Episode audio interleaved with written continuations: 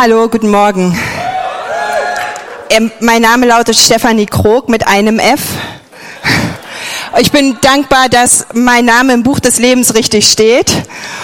Und ich freue mich sehr, hier bei euch zu sein. Stell dir vor, du läufst mit einem Eis bei Sonnenschein durch die Stadt. Alles ist gut. Und plötzlich erfährst du, dass die Herrlichkeit Gottes, die Gegenwart Gottes zu dir nach Hause kommt. Schock.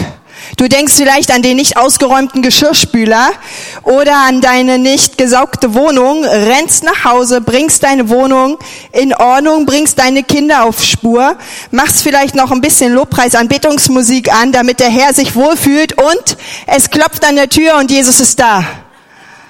Wow. Also ganz ehrlich, wenn das mein Tag wäre, würde ich lieber jetzt nach Hause gehen, als hier bei euch zu bleiben.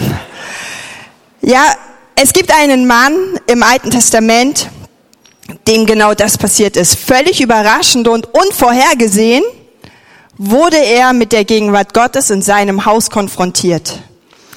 Ich möchte euch ein bisschen über den Kontext erzählen und euch in die Geschichte reinnehmen. Als Gottes Volk vor vielen Jahren durch die Wüste lief, da gab Gott den Auftrag, ein Zelt für ihn zu bauen. Und in diesem Zelt mussten verschiedene Gegenstände gelagert werden, untergebracht werden, reingestellt werden, die darauf hin zeigen, wer und wie Gott ist. Dort wurde auch die Bundeslade gemacht. Die Bundeslade war eine Holzkiste aus Gold überzogen, ungefähr 1,30 Meter mal 80, 80 Zentimeter. Über dieser Bundeslade wohnten zwei Engel, die die Bundeslade beschützten. Und da drüber thronte Gott. Ich hoffe, ihr habt ein Bild von diesem gewaltigen, von dieser Ehrfurcht vollen Holzkiste. Denn mein Thema lautet der Wandel einer Holzkiste.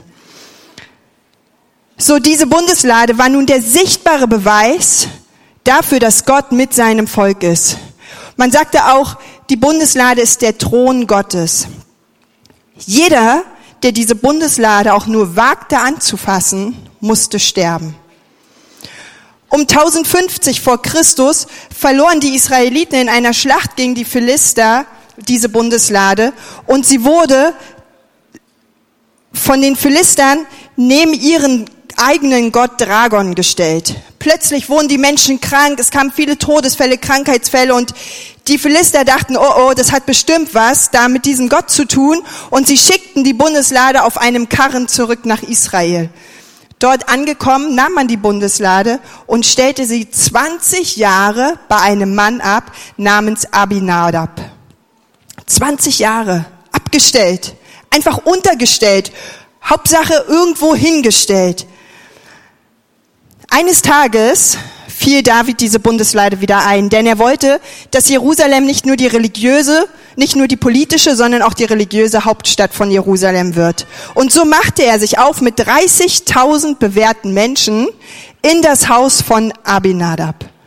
Und jetzt lese ich den Bibeltext und ihr dürft gerne dazu aufstehen. Der Text steht in 1. Chronik 13 ab Vers 7. Sie schafften die Lade Gottes aus dem Haus Abinadabs heraus und stellten sie auf einen neuen Wagen, den Usa und Archo lenkten. David und das ganze Volk von Israel tanzten begeistert vor Gott. Sie sangen und spielten auf Zittern, Hafen, Tambourin, Zimbeln und Trompeten. Doch als sie zur Tenne von Kidon kam, stolperten die Rinder. Was für ein Bild, oder? Und Usa streckte die Hand aus, um die Lade festzuhalten. Da wurde der Herr zornig auf Usa und er tötete ihn, weil er die Lade Gottes berührt hatte. So starb Usa in der Gegenwart Gottes. David war empört, dass der Herr Usa so aus dem Leben gerissen hatte. Er nannte den Ort Peretz Usa. Diesen Namen trägt er heute noch. David bekam an jenem Tag Angst vor Gott. Und er fragte sich, wie kann ich die Lade Gottes jemals zu mir holen? Und er beschloss, die Lade nicht in die Stadt Davids zu bringen. Er brachte sie stattdessen in das Haus von Obed Edom aus Gad. Ihr dürft euch widersetzen. Für mich ist der Name Obed Edom wirklich Programm. Früher, als ich das erste Mal von Obed Edom gehört habe, dachte ich, ich würde meinen Hund so nennen, wenn ich einen hätte. Ich finde den Namen großartig. Obed Edom. So kam diese Bundeslade nun völlig überraschend, völlig unvorhergesehen Obed-Edom spielte nur eine kleine Nebenrolle. Er war einer von 30.000 Menschen, die David ausgewählt hatte. Kam nun, die Bundeslade musste irgendwo hin, weil David Angst hatte, weil sowas holst du dir nicht ins Haus, wenn du sie anfährst, stirbst du. Er hat Angst für seine Familie, seine Kinder, was könnte passieren, was könnte uns treffen. Also die Bundeslade, Obed-Edom, guter Mann, da geht die Bundeslade hin. Obed-Edom war völlig unbedacht, eine Nebenrolle. Wir wissen nicht viel von ihm. Er kommt aus Gad, er hat eine Familie, war verheiratet, wohnte nicht weit weg von Jerusalem. Aber die Bundeslade kam zu ihm. Und was er ganz bestimmt nicht dachte, war am frühen Morgen, als er seinen Kaffee trank, dass am Abend sein Haus, sein Wohnzimmer zum Tempel für Gottes Thron wurde. David ließ die Bundeslade eigentlich eher bei Obed-Edom unterstellen, abstellen aus Angst. Aber sie blieb dort für drei Monate. Sagt mit mir drei Monate. Drei Monate ist eine wirklich richtig lange Zeit. Wenn ich die Bundeslade Gottes für drei Monate in meinem Haus hätte, dann hoffe und bete ich von ganzem Herzen, dass das für mich ein absoluter Segen wird. Wenn ich die Bundeslade in meinem Haus hätte, würde jeder Moment des Denkens, oh nein, ich muss mich noch um meinen Haushalt kümmern oder man kommt von einem gestressten Termin nach Hause und will irgendwie nur noch seine Ruhe. Alles wäre nebensächlich. Man kommt nach Hause und Gott ist schon da. Das Tischgebiet, komme Jesus, sei unser Gast und segne, was du bescheret hast, ist real. Komm, Herr Jesus, sei mein Gast. Er ist schon da. Gott ist schon da. Er ist da. Er segnet nicht nur mein Essen, er segnet alles, was mit mir und meiner Familie zu tun hat. Wie großartig ist doch dieser super Gedanke. Gott ist da. Und dann erfuhr König David, Gott segnet alles, das ganze Haus von Obed-Edom. Und er dachte sich, wow. Plötzlich war alles vorbei, der ganze, die ganze Angst, die Furcht vor der Bundeslade und er machte sich auf, um die Bundeslade zu holen. David erfuhr von dem Segen, der im Haus Obed-Edoms war.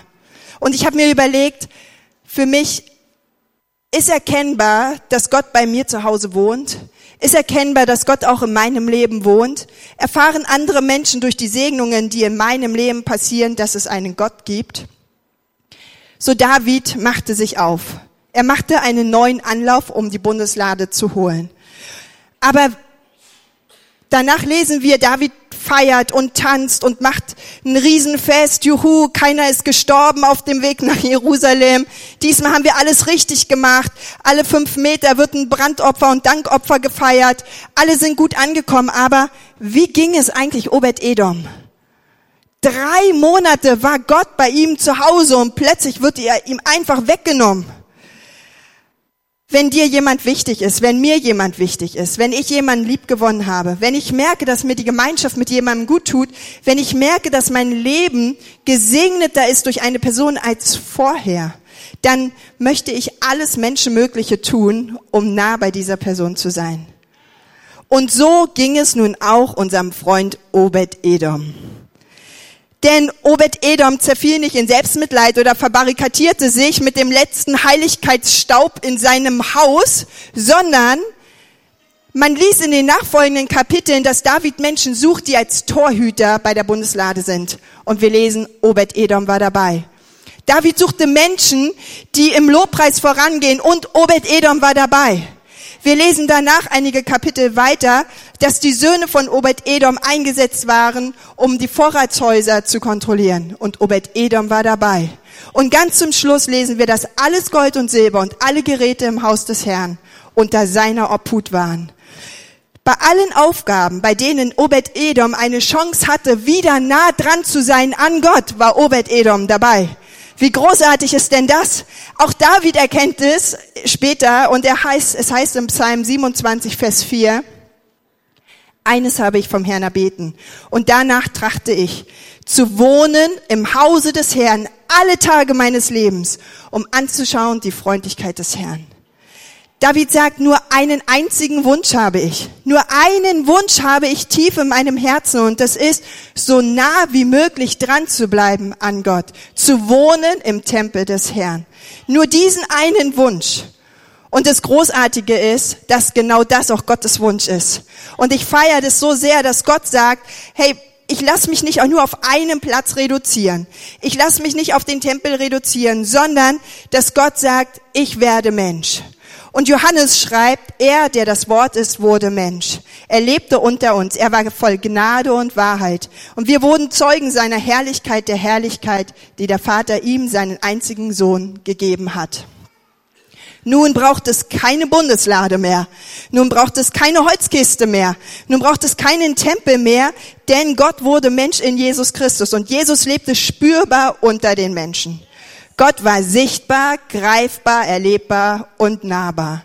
Er war bei ihnen zu Hause, ging mit den Jüngern lange Wege, er scharte die Leute um sich herum, er war mit ihnen im Boot, er heilte sie. sie er aß mit ihnen, er weinte mit ihnen, er ermutigte und heilte sie und auch die Leute waren nah mit ihm zusammen. Keiner wollte mehr gehen. Und so wie sie, so wie Obed-Edom die Herrlichkeit in seinem Wohnzimmer hatten, so hatten sie, Jesus, die Herrlichkeit Gottes unter sich. Und Menschen, die in der Gegenwart Jesu waren, wurden verändert, gesegnet und wollten immer bei ihm bleiben. Aber auch sie, die in der Gegenwart Jesu waren, wurden plötzlich traurig, weil Jesus gesagt hat, ich gehe wieder zu dem Vater zurück. So der gleiche Abschiedsschmerz, den auch Obed-Edom schon hatte. Gott geht, hatten auch die Jünger. Aber Jesus sagt, seid nicht traurig. Seid zuversichtlich. Ich gebe euch jemanden, ich sende, ich sende euch den Beistand, Tröster und Helfer. Und der Heilige Geist erfüllte alle Menschen und Gott nahm Raum in ihnen. Wie großartig ist denn das? Von einer Holzkiste zu dem Tempel hin zu wir sind der Tempel Gottes. Ich finde, das ist so ein Wandel, den Gott damit durchmacht. Paulus fragt die Christen in Korinth, wisst ihr nicht, dass ihr der Tempel seid und der Geist Gottes in euch wohnt? Wisst ihr es denn nicht? Wisst ihr nicht, dass wenn ihr gläubig seid, wenn der Geist Gottes auf euch kommt, dass ihr jetzt Gottes Tempel seid, dass ich mich nicht reduzieren lasse auf ein Gebäude, dass ich mich nicht reduzieren lasse auf eine Veranstaltung, dass ich nicht nur hier in der Hob bin, sondern dass ich in jedem einzelnen von euch wohne, dass wenn ihr nach Hause geht, ihr mich mitnehmt, dass Gott in meinem Wohnzimmer eigentlich alltäglich präsent ist bin ich mir dessen bewusst, dass Gottes Geist in mir lebt. Und wenn ich das weiß und wenn ich das hab, dann kann ich voller Freude und Dankbarkeit erleben und erfahren, dass Gott mein Beistand ist, dass er mich tröstet, dass die Liebe Gottes, wenn Zweifel kommen, mein Herz erfüllt, dass Gottes Gegenwart da ist, wenn ich Lobpreis mache, dass wenn ich nicht mehr weiter weiß, was ich beten soll, weil mein Herz vielleicht betrübt ist, Gottes Geist in mir anfängt zu beten und Gott einfach groß macht. Und so haben wir den Wandel einer Holzkiste.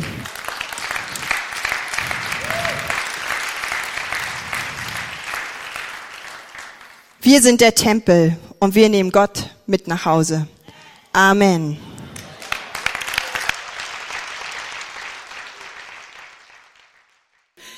Titel meiner Predigt ist ein bisschen skurril. Sei ein Kaktus.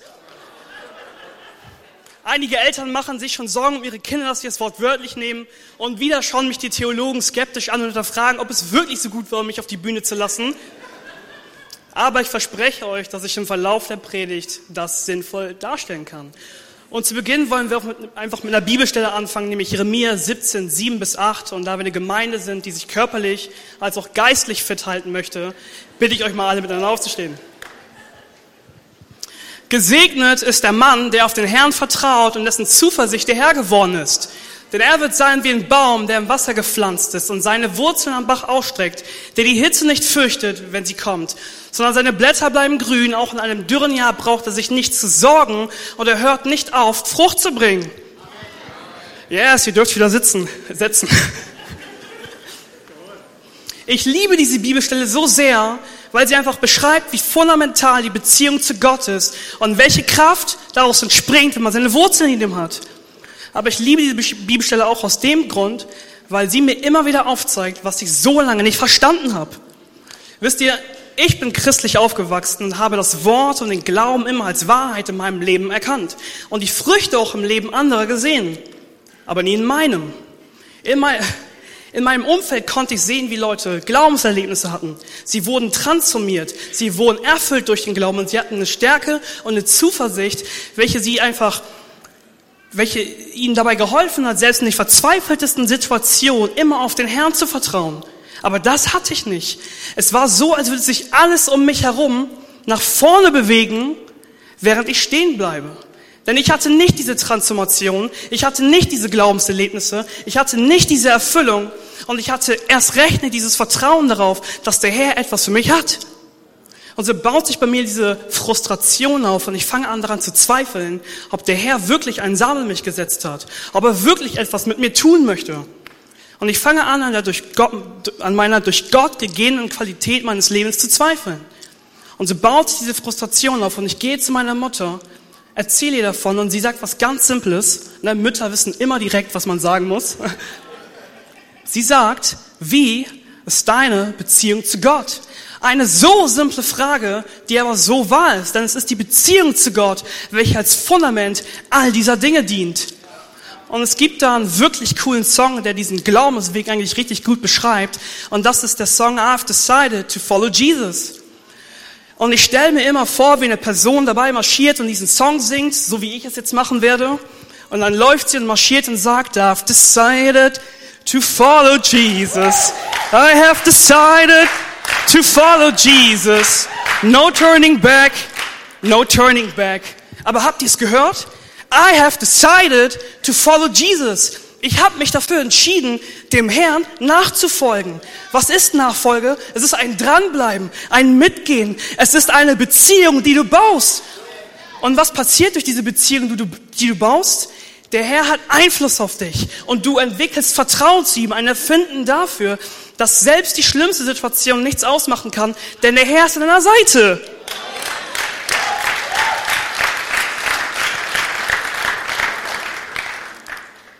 Und ich war hier. So war nicht mein Glaubensleben. Ich habe darauf gehofft, dass es diese magische Erfüllung von oben gibt. Diese, diese, diesen Moment, der mich in diesen Lauf katapultieren würde. Und ab und zu gab es solche Momente. Ab und zu gab es solche Momente, wo ich irgendwie in einer Veranstaltung war oder eine Lobpreiszeit gegen und einfach diesen Moment hatte, diesen Moment, der mich so ein bisschen in den Lauf katapultiert hatte. Problem an der ganzen Sache war aber, dass ich diese Beziehung nicht gepflegt habe. Ich habe darauf gehofft, dass mich der Moment durch diese ganze Beziehung mit Gott, durch diesen ganzen Lauf tragen würde. Aber hier ist das Problem an der Sache. Ein Moment ist ein Moment. Das ist ein kurzer Zeitintervall. Es ist ein Impuls. Er kommt und vergeht wieder. Und wenn dieser Moment vorbei ist, worauf fällst du zurück? Auf dein Fundament, die Beziehung zu Gott. Und guess what? Ich hatte keine Beziehung zu Gott.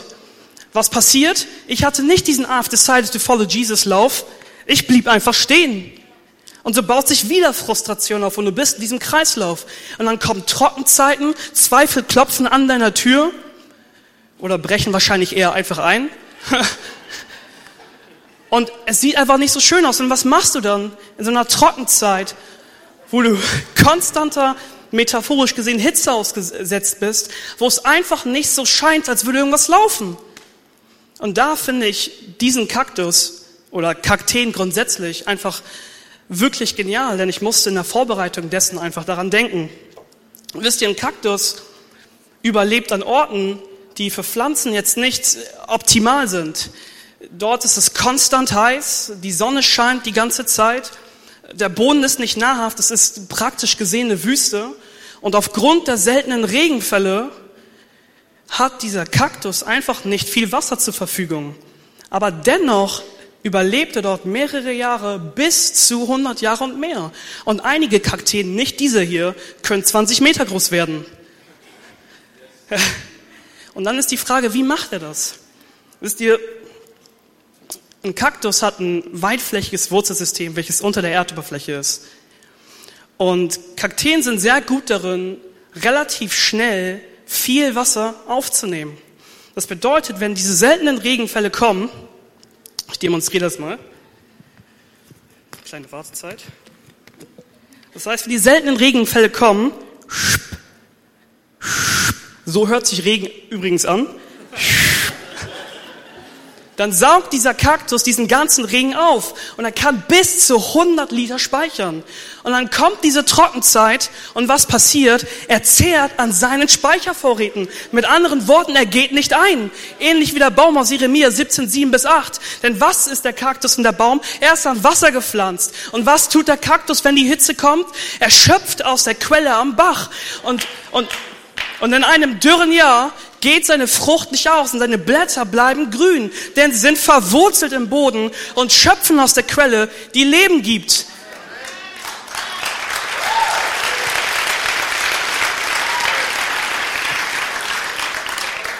Ungünstig. Und das richtig Coole an dieser ganzen Sache, finde ich, ist, dass das nicht nur irgendein Bild ist, sondern es ist ein Versprechen für dich, dich, dich, dich und dich.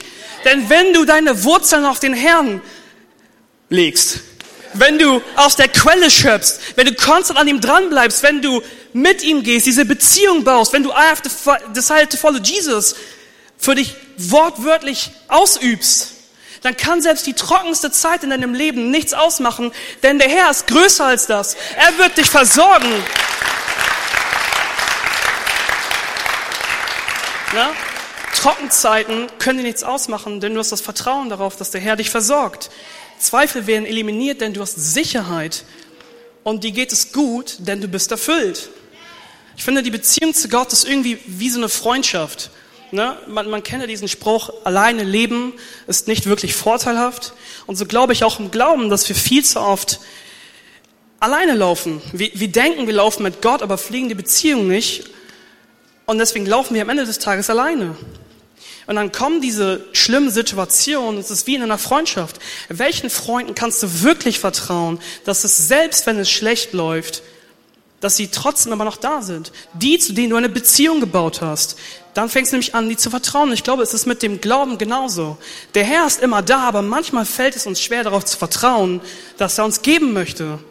Deswegen, das, das ist nicht alles ein Muss oder sonst was. Es ist eine Empfehlung für dich. Es macht dein Glaubensleben viel einfacher, wenn du einfach anfängst, diesen Weg zu gehen und dich auf ihn zu werfen und diese Beziehung baust und vertraust. Layan hat in der letzten Woche über Freundschaften gepredigt. Wenn du nicht da warst, hast du echt was verpasst. Und es ging um den Tiefgang von Freundschaften und wie wichtig es ist, dass wir auch Themen wie die Beziehung zu Gott, also und Gebet etc. thematisieren. Und sie hat uns am Ende eine Challenge gesetzt, dass wir füreinander beten sollen. Und genauso möchte ich hier eine Challenge setzen, dass wir unsere Freundschaften vielleicht nochmal auf dieses, auf diese nächste Ebene bringen, indem wir uns konstant fragen, wie ist deine Beziehung zu Gott? Und wenn dir das unangenehm ist, kannst du auch einfach fragen, wie geht's deinem Kaktus? Ja? Ist er, hat er seine Wurzeln und schöpft er aus der Quelle? Oder hat er seine Wurzeln nicht an der Quelle? Und wenn die Trockenzeit kommt, geht er ein. Wie ist deine Beziehung zu Gott? Bist du verwurzelt oder nicht? Sei ein Kaktus. Einen wunderschönen guten Morgen wünsche ich euch. Ich freue mich sehr, dass ich heute hier sein kann. Ich bin Mirjam Klinge und ich bin quasi ein Hobkind. Meine Eltern, die gehen schon seit ich denken kann in diese Gemeinde. Und deswegen freut es mich natürlich umso mehr, dass ich heute das erste Mal hier stehen kann. Mittlerweile zum zweiten Mal, heute Morgen zählt auch. Ähm, zum zweiten Mal hier stehen kann und das teilen kann, was Gott auf mein Herz gelegt hat. Und das Thema, was ich auf dem Herzen habe, ist ein recht simples Thema, aber so simpel wie es auch ist, es kann gigantische Auswirkungen auf dein Leben haben und das deiner Mitmenschen. Ich möchte euch dazu in eine Geschichte reinnehmen, und zwar in meine Geschichte. Viele von euch wissen es vielleicht schon, wenn sie aufmerksam vorhin den Screen beobachtet haben, ähm, auf der eine große Grafik aufgepoppt ist mit uns Azubis. Ich bin seit zwei Wochen ungefähr Azubi hier in der Gemeinde Yes, ich feiere es wirklich sehr. Ähm, ich muss aber auch ehrlich sein, der Weg zu dieser Entscheidung hin, der war nicht easy, der war richtig, richtig schwer. Ich bin gelernte Fotografin und das bedeutet, oder hat bedeutet, dass egal wo ich hingegangen bin, in welche Gemeinde ich gegangen bin, egal in welche Organisation ich gegangen bin, es war für mich super einfach, mich hinter meiner Gabe zu verstecken, weil ich, ähm, ja, direkt ins Fototeam gekommen bin, ins Medienteam gekommen bin und damit meiner Gabe dienen konnte, was natürlich super war. Ähm, und ich will das auch gar nicht schlecht reden, dass man mit Gaben dient. Es ist super, mit seinen Gaben in der Gemeinde zu dienen. Aber ich wusste, dass Gott so viel mehr mit mir vorhat. Und ich hatte aber Angst vor diesem Schritt, vor dieser Entscheidung. Und deswegen habe ich mich davor versteckt. Anfang diesen Jahres hat Gott dann angefangen, mit mir darüber zu reden, dass es, äh, dass ich mein Licht nicht länger unter den Scheffel stellen soll, sondern dass ich den Weg gehen soll und der Berufung folgen soll, die er für mein Leben vorgesehen hat. Und das war, wie gesagt, nicht einfach. Und dazu kam dann auch noch, dass ähm, er angefangen hat, konkret mit mir darüber zu reden, dass ich an den Campus in Bremerhaven gehen soll, um dort 100 Prozent mitzuarbeiten. Das hat für mich natürlich bedeutet, dass irgendwie die doppelte Ladung vor mir lag. Ich hatte zum einen den Schritt in den vollzeitlichen Dienst, zum anderen einen Umzug in eine völlig neue Stadt und das ist kein Zuckerschlecken. Aber ich weiß auch noch genau, vor einem Jahr saß ich in meiner Wohnung und ich habe Gott jammernd in den Ohren gelegen, weil ich nicht wusste, was Gott mir vorhat. Oder ich dachte, dass ich nicht wusste, was Gott mit mir vorhat. Ich wusste nicht, warum ich auf dieser Erde bin, was meine Berufung ist, was meine Bestimmung ist. Und ich habe mich richtig nutzlos gefühlt. Klar habe ich hier und da so ein paar Fotos gemacht für die Gemeinde, aber das hat mich nicht ausgefüllt. Aber das, was Gott von mir wollte oder was er mit meinem Leben vorhat, das hatte er schon längst in mein Herz gelegt. Aber ich habe mich davor versteckt. Ich wollte das Wirken Gottes in meinem Leben sehen, aber ich hatte Angst davor. Und so habe ich etwas ganz Wichtiges ganz lange übersehen. Und das, was ich übersehen habe, ist so simpel, so banal, so offensichtlich, aber so effektiv. Und ihr fragt euch jetzt bestimmt so, was ist dieses Geheimrezept? Und es lautet, losgehen, sich bewegen, einen Schritt auf Gott zumachen, raus aus der Angst, rein in die Freiheit, die Gott für dich vorgesehen hat. Im 2. Timotheus 1, Vers 7 steht, denn Gott hat uns nicht gegeben einen Geist der Ängstlichkeit, sondern der Kraft, der Liebe und der Besonnenheit. Und wenn wir weiter in der Bibel gucken, dann finden wir viele Geschichten von Menschen, die einen Schritt gegangen sind auf ihre Herausforderungen zu, auf Jesus zu und so in die Freiheit gekommen sind, die Gott für sie vorbereitet hat und somit auch oft einen großen Impact hatten auf ihr Umfeld. Wir lesen zum Beispiel von einem Gelähmten, der geheilt wurde. Wie konnte dieser Gelähmte sein Wunder empfangen? Er ist mutig gewesen und ist aufgestanden und hat so die Zusage, die Gott für sein Leben hatte, ergriffen. Wie konnten die Apostel im Neuen Testament mit Gott so viele Wunder wirken und so viele Menschen zu Jesus bringen? Weil sie ihre Comfortzone verlassen haben und dem Ruf gefolgt sind, den Gott in ihr Herz gelegt hat. Vielleicht bist du jetzt hier mit deiner ganz eigenen Herausforderung und du denkst mir, ja, meine Herausforderung, ey, du weißt gar nicht, wie groß die ist. Und ehrlich gesagt, weiß ich nicht, warum ich mich überhaupt bewegen soll und wieso muss ich einen Schritt tun. Und ich glaube, jeder hier kann verstehen, kann diesen Gedanken verstehen und nachvollziehen, was in einem dabei vorgeht. Aber ich möchte dir sagen, warum es sich lohnt. Mit jedem Schritt, den wir auf Gott zugehen, den wir auf Jesus zugehen, werden wir stärker und stärker und stärker und stärker. Und wenn die nächste Herausforderung kommt, dann sind wir stärker und haben mehr Kraft als vorher. Das ist quasi wie beim Training. Wir werden nicht mit riesen Bizeps geboren, wie man sieht, den müssen wir uns antrainieren.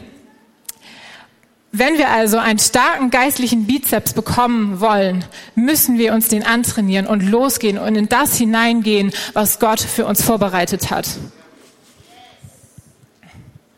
Der andere Punkt, warum Gott will, dass wir in den Dingen, die uns bewegen, ähm, einen Schritt auf ihn zugehen, ist, und das hat Michelle eben schon sehr gut erklärt, Glaube ist kein Frontalprogramm, sondern Glaube ist Beziehung. Glaube ist Bewegung von beiden Seiten. Jesus will in Beziehung mit dir treten auf allen Ebenen. Er ist nicht ans Kreuz gegangen, damit wir uns verkriechen können, uns verstecken können, weitermachen können wie zuvor, damit wir ewig warten, bis vielleicht irgendwann mal etwas passiert. Nein, er ist ans Kreuz gegangen, damit wir Schritte auf Jesus, auf Gott zumachen können. Sei mutig und geh den Schritt und vertrau dich Leuten an ähm, und lass für dich beten, wenn du merkst, dass, da, dass du, ähm, ich bin verrutscht.